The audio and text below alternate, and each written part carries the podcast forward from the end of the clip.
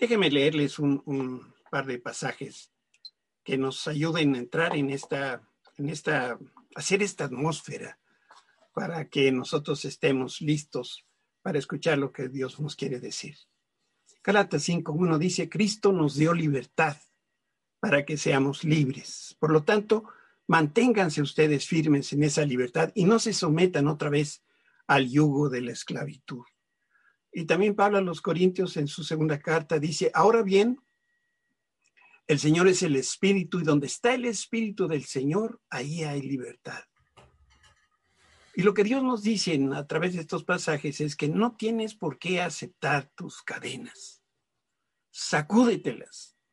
Tú dices, es que no es tan fácil, pero Dios nos dice, conmigo sí lo es. ¿No ves, no te das cuenta que las cadenas que has aceptado como parte de tu vida en realidad son solamente una ilusión? Es una manera, ah, es una mentira creer que tienes que permanecer encarcelado. ¿No sabías que la libertad es tu porción? En todo el mundo veo a mi pueblo extendiendo casi voluntariamente las muñecas para que los esposen. Tú elige, tú decide. No te aferres a la oscuridad que te rodea. Toma la decisión de romper con todo lo que, que te somete y que te agota. Habla vida con tus labios y a través de lento, dite a ti mismo, vida. Pídeme que te muestre de qué necesitas liberarte. Ora en voz alta y reprende tus cadenas de aflicción. Arrepiéntete de haber estado asociado con eso y rompe el acuerdo que te tenía esclavizado. Ahora una vez más, hoy recibe la llenura del Espíritu Santo en el nombre de Cristo Jesús. Amén. Este día vamos a seguir meditando en la importancia de aprender a escuchar la voz de Dios. Y en esta ocasión vamos a hablar un poquito acerca del Espíritu Santo.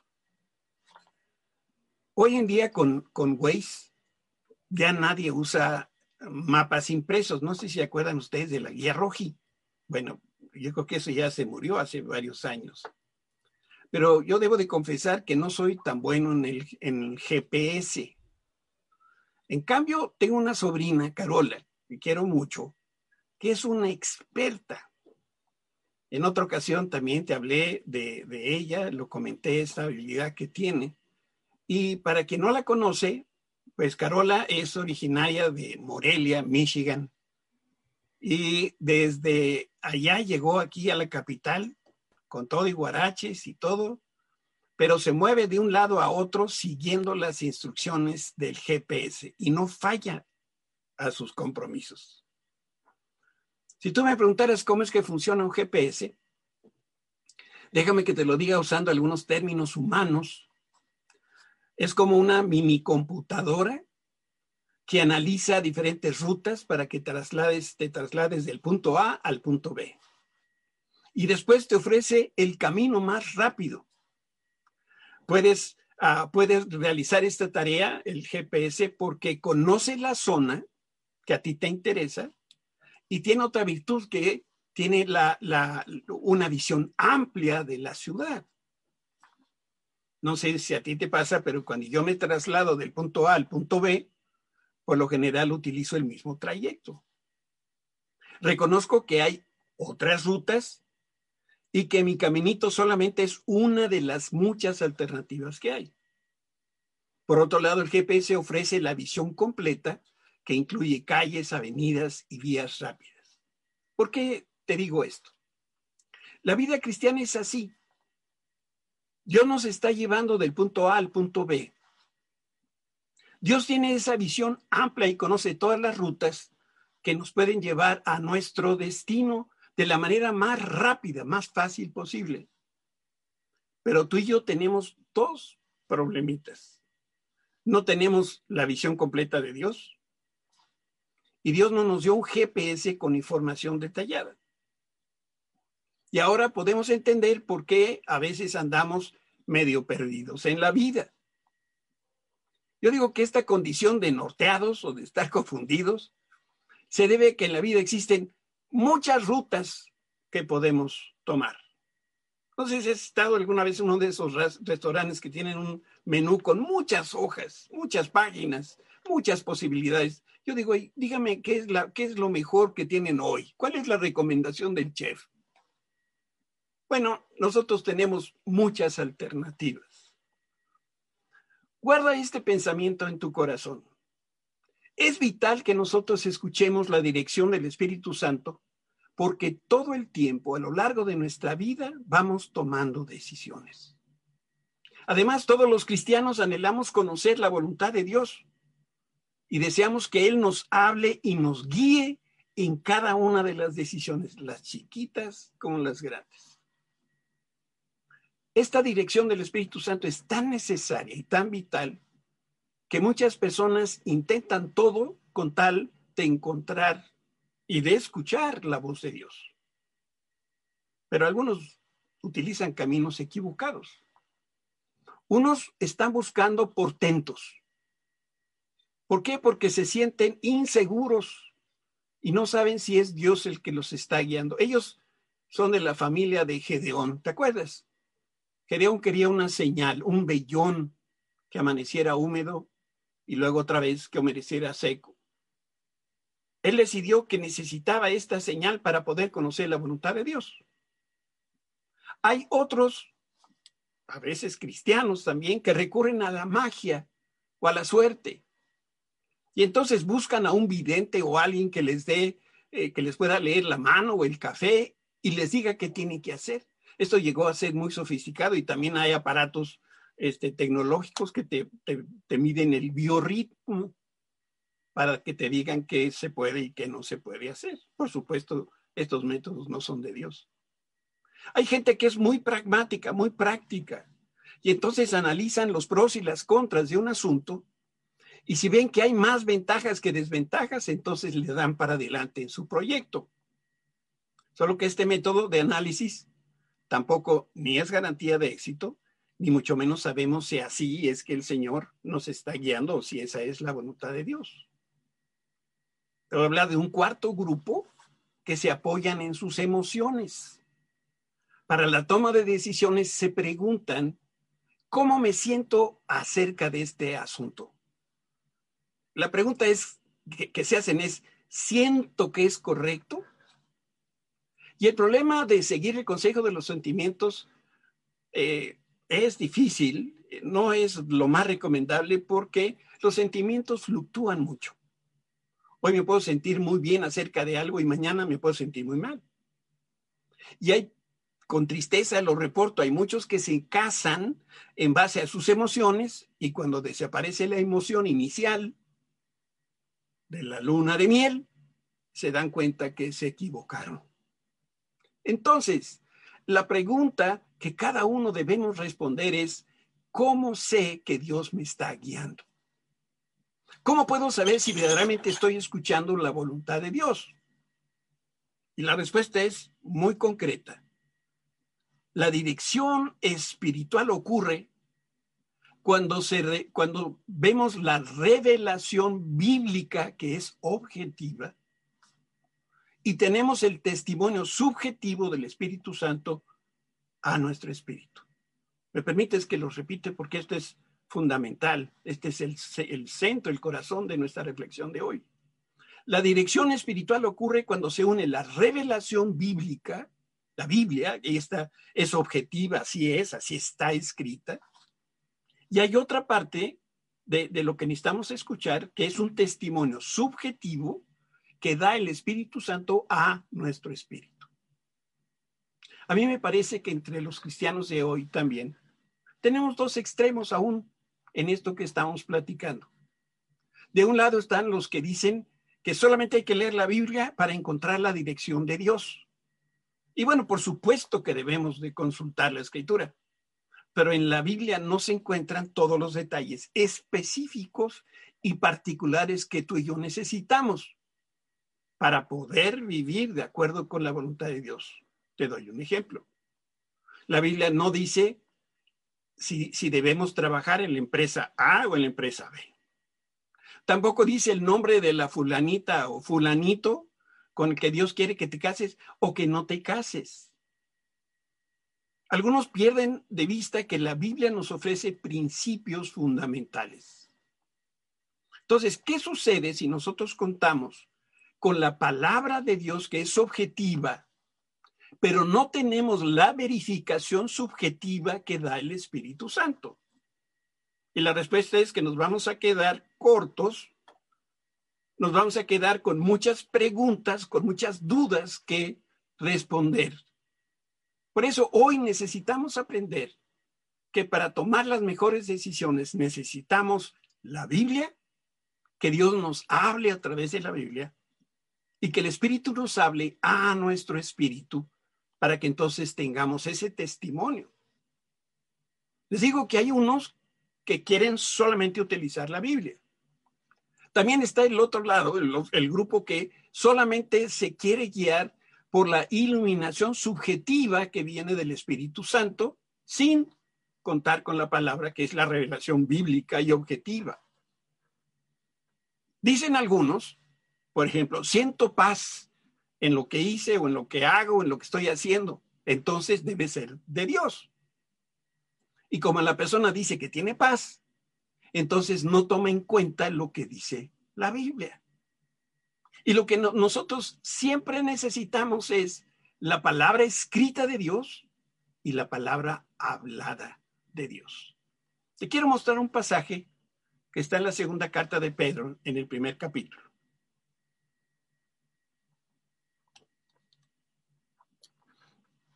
Pues cuando Él, y aquí está hablando de Jesucristo, recibió de Dios Padre honra y gloria, le fue enviada desde la, desde la magnífica gloria una voz que decía, este es mi Hijo amado en el cual tengo complacencia. Esto, ¿se acuerdan ustedes? Sucede en el bautismo de Jesús en el río Jordán, que ahí escucharon la voz, la voz audible de Dios. Versículo 18, y nosotros oímos esta voz enviada del cielo cuando estábamos con él en el Monte Santo. Y aquí probablemente Pedro está hablando de aquella evidencia que tuvieron en el Monte de la Transfiguración. Y luego vamos al versículo 19. Tenemos también, y esa palabra también es muy importante porque dice que son dos cosas, la voz de Dios que se escuchó en el Jordán, y también tenemos la palabra profética más segura. ¿Cuál es esa? La Biblia, la escritura a la cual hay seis vienen a estar atentos con una, una antorcha que alumbra en lugar oscuro hasta que el día esclarezca y el lucero de la mañana salga en vuestros corazones, entendiendo primero esto, que ninguna profecía de la escritura es de interpretación privada, porque nunca la profecía fue traída por voluntad humana, sino que los santos hombres de Dios hablaron siendo inspirados por el Espíritu Santo. Entonces, este pasaje bíblico indica que existen dos expresiones de la voz de Dios. La palabra que sale de la boca, de los labios del Padre, de Dios Padre, y la voz que sale de la Biblia por la iluminación del Espíritu Santo. Y esta es la manera como Dios quiere guiar a su pueblo, por medio de la palabra, por medio del Espíritu. Y el Espíritu es tan importante porque escudriña lo profundo de Dios y nos revela esas cosas escondidas porque Él conoce lo que el Padre quiere hacer, porque el Espíritu Santo conoce perfectamente bien cuál es la voluntad de Dios. Leemos esta porción ahora en 1 Corintios 2, 9 y 10. A eso se refieren las escrituras cuando dicen, ningún ojo ha visto, ningún oído ha escuchado, ninguna mente ha imaginado lo que Dios tiene preparado para quienes lo aman. Pero fue a nosotros a quienes Dios reveló estas cosas, ¿se fijan? Por medio del Espíritu, por medio de su Espíritu, el Espíritu de Dios, pues su Espíritu investiga todo a fondo y nos muestra los secretos profundos de Dios. Por lo general, cuando el horizonte se ve más negro, cuando parece que no hay una solución a la vista, es cuando ocurre un portento. El Espíritu Santo revela a los creyentes, como dice aquí Pablo, cosas que ni los ojos humanos, los ojos naturales, han visto, ni tampoco los espirituales. Y lo que viene a ser esto, de, importancia, pero primaria para nosotros, es que el Espíritu revela soluciones que ninguno ha ido escuchado. Y también el Espíritu revela respuestas que nadie había ideado. Imagínate tú que Dios te da una revelación para poder hacer mejor o con más eficiencia lo que ahora tú estás haciendo. Ahora te quiero mostrar lo que el Espíritu Santo hace y también cuál es la secuencia de los pasos que toma. Ahí voy, hijito. Todavía no. Paso número uno.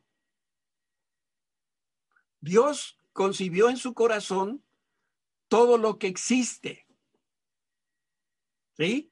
incluyendo tu proyecto de vida y mi proyecto de vida. Dios primero lo concibió en su corazón. Vamos a ver ese pasaje. Ahora sí, en Hebreos 11.3. Por la fe entendemos que el universo, imagínate, el universo fue formado por la palabra de Dios. De modo que lo visible no provino de lo, de lo que se ve. Entonces, el universo y la creación nació primero en el corazón de Dios o en la mente de Dios y, de una vez podemos aquí destacar que nada puede existir si primero el Señor no lo piensa o no nace en su corazón, primero. Y lo segundo es, ahora Dios habla una palabra que describe, que define lo que está en su corazón, como puede ser tu proyecto de vida o mi proyecto de vida. Entonces, Dios hace lo que vemos de lo que no vemos. Yo sé que esto es difícil de entender, pero es muy fácil de creer. Dios hizo lo que vemos, el sol, la luna, las estrellas, pero también tu proyecto y la esposa que, Dios te dio y, y las cosas que están por venir de lo que no se ve. Y lo segundo que hace el Espíritu es escudriña lo profundo del corazón del Padre, en especial aquellas cosas que tienen que ver contigo. Y en tercer lugar, después viene el Espíritu Santo y te revela a tu espíritu la voluntad y los planes de Dios. Y aquí es donde aplica esto. Cosas que nunca has visto, cosas que nunca has oído, cosas que nunca se te han ocurrido, te serán reveladas por el Espíritu Santo. Entonces, ¿por qué nos preocupamos si no vemos claramente el futuro? Lo único que tenemos que hacer es recordar que Dios ya lo creó, pero primero te lo tiene que revelar o te lo tiene que mostrar. Si tú prendes la televisión y ves las noticias, de seguro te vas a preocupar. ¿Por qué? Porque todo pareciera que está a la mitad. Las vacunas, la, la que si el virus, que si las cepas, que si no sé cuál, viendo las noticias cualquiera se asusta. Pero ¿por qué nos vamos a asustar si Dios ya tiene la solución? Y esa solución, no sé si es la vacuna A o la B o la C o la suma de las tres, pero lo que sí sé es que Dios ya tiene eso y lo único que falta es que te la muestre o me muestre a mí cuál es esa respuesta. ¿Qué sucede si Dios no nos ha revelado algo concreto? Ah, bueno, pudiera ser que lo que esperamos no está en el plan de Dios para nuestra vida. Que la sanidad solamente va a venir si nos vacunamos. Hoy oramos, Señor, ten misericordia de nosotros. Le dijimos, quita esta, esta pandemia. ¿No podrá el Señor quitarla sin vacunas? Por supuesto que sí para que algo divino se concrete en tu vida y en mi vida, primero Dios nos lo va a revelar. Por eso es tan importante aprender a escuchar la voz de Dios. La dimensión del Espíritu Santo es única y su forma de obrar también es única. Vamos a ver este pasaje en 1 Corintios 2.13.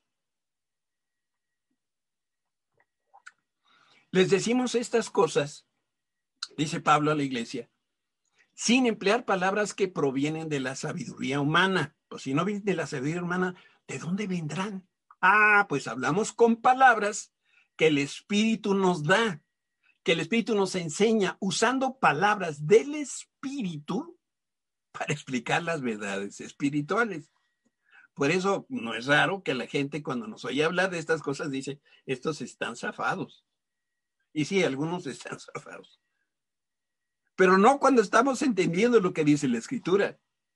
Que la dirección espiritual ocurre cuando el Espíritu Santo aplica la palabra revelada y luego no solamente nos revela eso, sino que da testimonio de que nosotros tenemos eso que Dios nos ha dado. Y el fruto inicial del testimonio que da el Espíritu en mi espíritu es la paz. Te lo voy a decir de nuevo. Dios nos revela algo. Y después Dios confirma o revela en nuestro espíritu, y esta es una comunicación que va del Espíritu Santo al Espíritu humano, da testimonio que nos da la confianza de saber lo que Dios ya nos dijo y que eso es cierto. Y lo primero que sucede cuando, cuando el Señor nos habla de estas dos maneras es que trae la paz de Dios. Nada más que tengo que hacer aquí una precisión, ¿qué es esta paz? Resulta que le ponché la llanta a mi vecino porque siempre se estaciona en mi cochera y siento paz. Eso lo he escuchado a algunos, ¿eh? Además dice la Biblia que ojo por ojo y diente por diente y le poncho la llanta porque es mal vecino. Te podrás sentir muy tranquilo por lo que hiciste, pero esa no es la paz de Dios. A mí me pasa que después de comer me entra una paz que me duermo. Eso no es paz. Cada vez que el espíritu se conecta con el espíritu humano, ilumina la mente y el corazón respecto del plan de Dios. Y entonces su revelación me da paz y me da dirección independientemente de que el mundo lo crea o no lo crea. Vamos a ver cómo lo dice Pablo a los Romanos capítulo 15. Le pido a Dios fuente de esperanza, que los llene completamente de alegría y paz, porque confían en Él. Entonces rebosarán de una esperanza segura mediante el poder del Espíritu Santo. Qué hermoso. Si estoy iluminado, no solo voy a ver con claridad, sino que también me voy a convertir en lámpara de Dios para otras personas. Aunque existe un peligro que debemos evitar podemos de pronto ser tan bíblicos que no le damos lugar al Espíritu Santo. Si la Biblia nos ha hecho más, si, la Biblia no nos ha hecho más sensibles a las cosas espirituales, quiere decir que la Biblia para ti es solamente otro libro. Dios busca tu corazón y el mío porque el Espíritu Santo nos quiere dirigir al centro de la voluntad de Dios. Y es a través de esta luz de la verdad de Dios que nosotros conocemos su voluntad y estamos en la posibilidad entonces de cumplirla. Por otro lado, el Espíritu Santo jamás va a sembrar en nosotros pensamientos que son independientes de Dios. ¿Sabes? El Espíritu Santo no habla de su propio interés, ni siquiera habla de él mismo y lo único que comunica es lo que Dios nos quiere decir. Si nosotros queremos que el Espíritu Santo nos guíe, debemos estar dispuestos a hacer la voluntad de Dios. Por otro lado, Dios no nos va a revelar su voluntad para que nosotros consideremos si lo vamos a hacer o no lo vamos a hacer. Por eso primero tiene que haber esa convicción de seguirle, una convicción de obedecerle y después el Espíritu nos va a revelar el corazón del Padre. ¿Me entendiste? Si tú eres de los que cuestiona todo lo que está en la Escritura, ¿Tú crees que Dios te va a revelar algo? Dios espera que tengas un corazón dispuesto a obedecerle independientemente si lo entiendes o no lo entiendes. Si nosotros queremos la dirección del Espíritu Santo, entonces, debemos estar dispuestos a ir a donde Él quiera, cuando Él lo disponga, para hacer lo que Él quiera. Por eso la Biblia con claridad dice que Dios habla a su pueblo y Él nos habla objetivamente a través de su palabra. Y es objetivo porque ahí está escrito y ninguna revelación escrita es de interpretación humana. Yo no puedo decir, a mí me dice esto y a otro le dice otra cosa, porque uno de los dos estamos equivocados. Y también por medio de su palabra, de manera subjetiva nos habla el Espíritu Santo. Vamos a ver otro pasaje donde vemos la aplicación de esto. Este, esto lo leemos en el libro de los Hechos. La iglesia está por uh, mandar un par de ministros a una misión y entonces sucede esto. Entre los profetas y maestros de la iglesia de Antioquía de Siria se encontraban Bernabé, Simeón, llamado el, el, el negro o Níger, Lucio de Sirene, Manaén, compañero de infancia del rey Antipas, que era el Herodes el tetrarca, y Saulo. Cierto día, mientras estos hombres adoraban al Señor y ayunaban, el Espíritu Santo dijo, designen a Bernabé y a Saulo para el trabajo especial al cual los he llamado. Así que después de pasar más tiempo en ayuno y oración, les impusieron las manos y los enviaron. En este texto, el Espíritu Santo dirige a los líderes y a la iglesia para que aparten a Pablo y a Bernabé para una misión especial y concreta. Y el mensaje fue directo a la iglesia, porque la decisión que, el Espíritu Santo les estaba haciendo tomar iba a afectar a todos los cristianos del siglo primero. Y al mismo tiempo, esta palabra confirmaba lo que antes ya Dios le había hecho, Dios ya le había dicho a Pablo. Tú recordarás que la misión de Pablo, descrita por Dios, fue, llevarás mi nombre en presencia de los gentiles, de reyes, de los hijos de Israel. Esta palabra ya le había sido dada por Dios, Padre. Y en este evento de, de la iglesia de Antioquía fue el Espíritu Santo el que trae confirmación. Le dice Pablo, ¿te acuerdas que Dios te había señalado para esto? Te lo estoy confirmando. Esto es lo que quiero que hagas. Hay cristianos que creen que el libro de los hechos eh, es, es tan particular por el momento que vivió la iglesia, dicen porque era el comienzo de, la iglesia cristiana, porque era muy necesario que la iglesia entonces escuchara la voz de Dios. Si tú piensas así, pues esto es limitar la verdad. Debemos recordar que Jesús eh, resucitado dijo en diferentes ocasiones, el que tenga oídos para oír lo que dice el Espíritu a las iglesias, que escuchen. Oír implica mucho más que leer y comprender un texto bíblico. El problema es y era que el creyente no oye lo que el Espíritu dice, aun cuando está leyendo las escrituras. En otras palabras, y esta es una triste realidad en muchos, es que leemos la Biblia, pero no entendemos el mensaje de Dios. Y Juan trata de, este tema. Vamos a leer aquí un pasaje en Juan capítulo 8, en las palabras de Jesús. Dice, Jesús les dijo, si Dios fuere su Padre, ustedes, y aquí Jesús le está hablando a un grupo de judíos que creyeron en Cristo, pero no eran verdaderamente testigos del Señor. Entonces les dice, ustedes me amarían porque he dicho, porque he venido a ustedes de parte de Dios. No estoy aquí por mi propia cuenta, sino que Él me envió. ¿Por qué no pueden entender lo que les digo? ¿Por qué no entienden mi lenguaje? Les decía Jesús. Es porque ni siquiera toleran oírme. Versículo 44. Pues ustedes son hijos de su padre el diablo y les encanta hacer las cosas malvadas que él hace. Él ha sido asesino desde el principio y siempre ha odiado la verdad porque en él no hay verdad. Cuando miente, actúa de acuerdo con su naturaleza, porque es mentiroso y padre de la mentira. Por eso es natural que no me crean cuando les digo la verdad. Versículo 46. ¿Quién de ustedes puede con toda sinceridad acusarme de pecado? Y si les digo la verdad, ¿por qué entonces no me creen? Los que pertenecen a Dios escuchan con gusto las palabras de Dios pero ustedes no las escuchan porque no pertenecen a Dios. Esto es lo trágico. Es posible orar, leer la Biblia, en oír la voz del Espíritu Santo. De ahí la importancia que hoy le estamos dando a la voz del Espíritu Santo.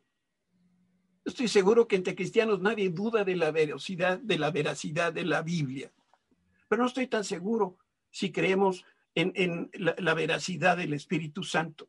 Esa voz subjetiva que habla nuestro espíritu. Para poder oír la voz de Dios, miren lo que Pablo enseña en la carta a los Efesios. Y les dice, oren en el espíritu en todo momento y en toda ocasión Manténganse alerta y sean persistentes en sus oraciones por todos los creyentes en todas partes. ¿Sabes? Cuando Dios habla a su pueblo, como cuando ordena aquí orar en el Espíritu, Él espera que nosotros sigamos sus, instrucciones sin importar que estemos o no de acuerdo. Que creamos o dejemos de creer esto de orar en el Espíritu o que tengamos un testimonio subjetivo del Espíritu Santo que nos quiere convencer de obedecer. Por eso, guarda en tu corazón que una palabra de Dios necesariamente viene del Espíritu Santo. Y lo tenemos que escuchar, lo tenemos que aprender a escuchar. Y como dice Pablo, necesitamos aprender a orar en el Espíritu estoy casi seguro que si yo me fuera uno por uno de cada uno de los que esta mañana están escuchando esta transmisión y les preguntara, ¿sabes orar en el Espíritu? Algunos me dirían, no tengo la menor idea de qué me estás hablando. Y eso lo único que hablaría es que hay un desconocimiento de cómo es la guía del Espíritu Santo. Por eso Pablo dice en Romanos 8:14. Pues todos los que son guiados por el Espíritu de Dios, esos son los hijos de Dios. Y mire el siguiente pasaje, porque esto revela lo que hace el Espíritu. Hace tres cosas. Pues su Espíritu se une a nuestro Espíritu, ese es lo primero. Eso que ven ustedes en verde es ah, de la traducción Reina Valera, creo. Lo segundo es que da testimonio a nuestro espíritu. Y lo tercero es confirma la palabra que Dios nos dio. En este caso, confirmar que somos hijos de Dios. Si tú tienes la certeza de ser salvo, es porque escuchaste la voz del Espíritu Santo que te dijo, tú eres hijo de Dios. Y esto que es tan fundamental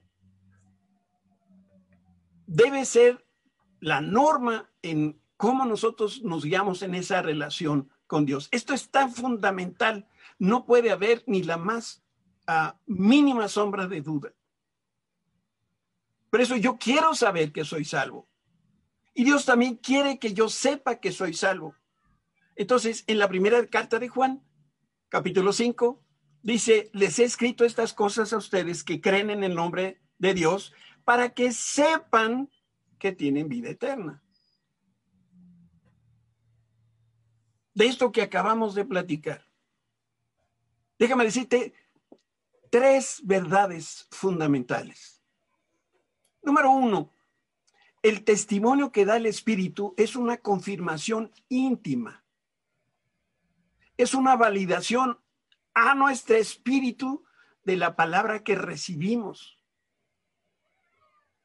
Y la confirmación o validación le añade dirección a mi vida. Yo estoy seguro que nunca te has levantado, te has despertado a las 3 de la mañana eh, con palpitaciones y sudoroso y apestoso, con una inquietud en el corazón diciendo, no sé si soy mexicano, soy suizo. ¿Verdad? ¿Por qué no tienes duda de tu nacionalidad?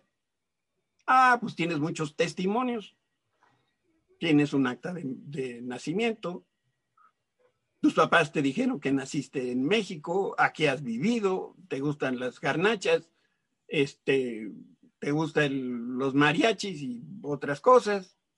Entonces, tienes una confirmación de que eres mexicano. Cuando el Espíritu Santo habla a tu corazón, va a ser algo, un impulso en tu espíritu que te va a dar esa certeza de que eres hijo de Dios. Te va a dar la certeza de que te está hablando y eso que te está revelando es lo que Dios quiere que hagas. Certeza. Para la gloria de Dios lo puedo decir. De una de esas primeras certezas que yo tuve que vinieron del Espíritu Santo fue la certeza de que Susi, mi esposa, es la mujer que Dios me escogió para mí. No tenía ni sigo teniendo ninguna duda. ¿Por qué? ¿Porque está guapísima? No. ¿Porque mi suegro me ofreció unos camiones que nunca me dio? Tampoco. Porque el Espíritu Santo me habló y me dijo estas palabras. Susi es la persona con la que vas a pasar el resto de tu vida. Palabra del Espíritu Santo a mi espíritu. La segunda cosa, experimentamos la dirección del Espíritu Santo cuando Dios confirma a nuestro espíritu que estamos haciendo su voluntad. ¿Y qué viene en consecuencia de esa? Paz. Pero paz de a de veras. Paz de Dios que pasa todo entendimiento, que rebasa todas las... Que aún en medio de, de las situaciones adversas, yo tengo esa paz de saber que Dios me está diciendo que las cosas van a salir bien. Y lo tercero, lo que es cierto en la experiencia de nuestra salvación, también lo es en la dirección del Espíritu Santo en nuestra vida. Dios quiere que cuando tú utilices ese GPS de la palabra escrita y la palabra del Espíritu Santo, tú vas a saber para dónde vas. No vas a tener ninguna duda si es la empresa A o la empresa B, si te cambias de ciudad o no te cambias, si es lo que debes de hacer en este momento o no, si debes de perdonar o no. Por eso, si nosotros queremos oír la voz de Dios, nuestro espíritu debe estar en permanente unión con el Espíritu Santo. Pero si no hay un desarrollo, si no hay madurez espiritual en nuestro espíritu, pues entonces no va a haber un entendimiento en nuestra alma de lo que Dios nos está diciendo. Y si no hay entendimiento en nuestro alma, pues entonces no va a haber la dirección que nosotros deseamos. Si no estamos oyendo nada en nuestro espíritu, pues no sabemos a dónde ir y nuestra alma no sabrá qué pensar ni qué decir. Yo no sé si alguna vez has contestado el teléfono cuando el volumen de la televisión está todo lo que da y tus ocho nietos están jugando y gritando al mismo tiempo. Les pides que se callen, que apaguen la televisión porque estás tratando de hablar por teléfono y no puedes escuchar. El problema no es la persona que está llamando, la persona que te está hablando. No puedes escuchar por el escándalo de los gorilas que están en tu casa. Te digo algo, durante años el Espíritu Santo nos ha tratado de hablar, pero mantenemos un ambiente tan ruidoso, tan lleno de distracciones que no lo podemos oír dentro de nosotros. ¿Dónde es dentro de nosotros? En nuestro espíritu. El Espíritu Santo anhela hablar a tu espíritu porque quiere confirmar, porque te quiere convencer, quiere llamar la atención de algo trascendente, porque te quiere dar a conocer la voluntad de Dios y decirte que Dios quiere que le escuches cuando Él te llama. Me acuerdo de Samuel de niño, como narra la escritura. En tres ocasiones Dios le habló y por su edad tan corta, él no sabía que era Dios. Pero Elí, el sacerdote y tutor de Samuel, sí sabía. Y le dijo, la próxima vez que Dios te habla, dile, Señor, he aquí tu siervo. Yo escucho. ¿Qué quieres que yo haga? Y esa es mi oración para ti. Que tengas la disposición, que desarrolles tu vida espiritual de tal manera que puedas estar en perfecta sincronía con el Señor. ¿Quieres cerrar tus ojos para tener un minuto de oración?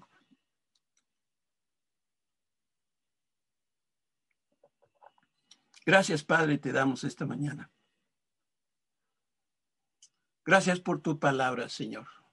No hay regalo más grande que este.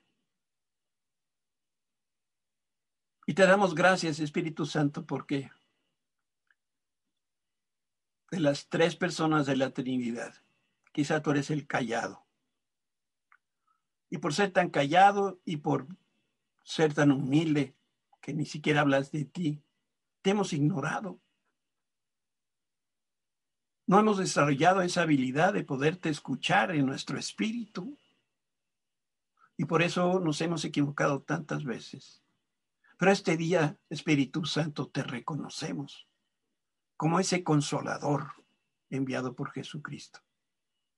Porque tú eres la guía, tú eres la dirección, tú eres la voz que nosotros necesitamos escuchar para caminar en el centro de la voluntad de Dios. Haz que esto sea una realidad en la vida de cada uno de nosotros. Te lo pedimos en el nombre más hermoso que hay, en el nombre de Cristo Jesús.